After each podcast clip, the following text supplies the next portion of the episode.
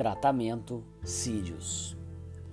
Desprezas o aconchegante e abençoado ambiente doméstico, onde a lei moral exige de ti a sagrada sabedoria da tolerância, do amor fraterno e do perdão.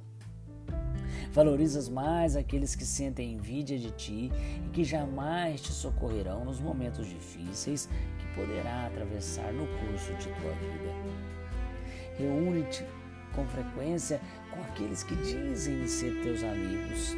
Não raro, gastas elevada quantia monetária, satisfazendo teus desejos carnais e abandonas aqueles que mais necessitam do teu auxílio, da tua amizade e do teu companheirismo.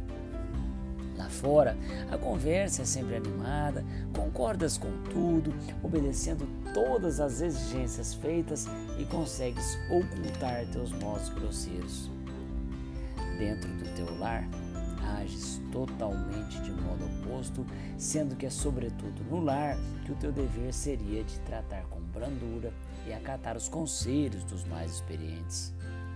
Te sentes possuidor da verdade e jamais aceitas ou levas a sério teus deveres.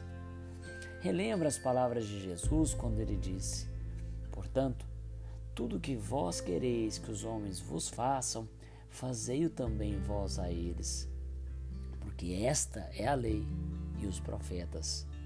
Tu sabes da necessidade de tua modificação quanto ao tratamento no interior doméstico e, no entanto, persiste na ignorância e valorizas mais aqueles que possivelmente te desprezarão nos momentos abstrusos.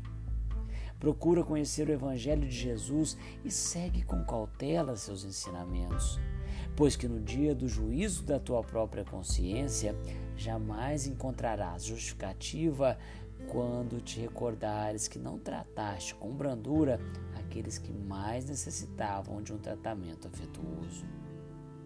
Recorda ainda de que jamais haverás justificativa, pois que o Evangelho está à tua disposição se não o conhece, o dolo é todo teu.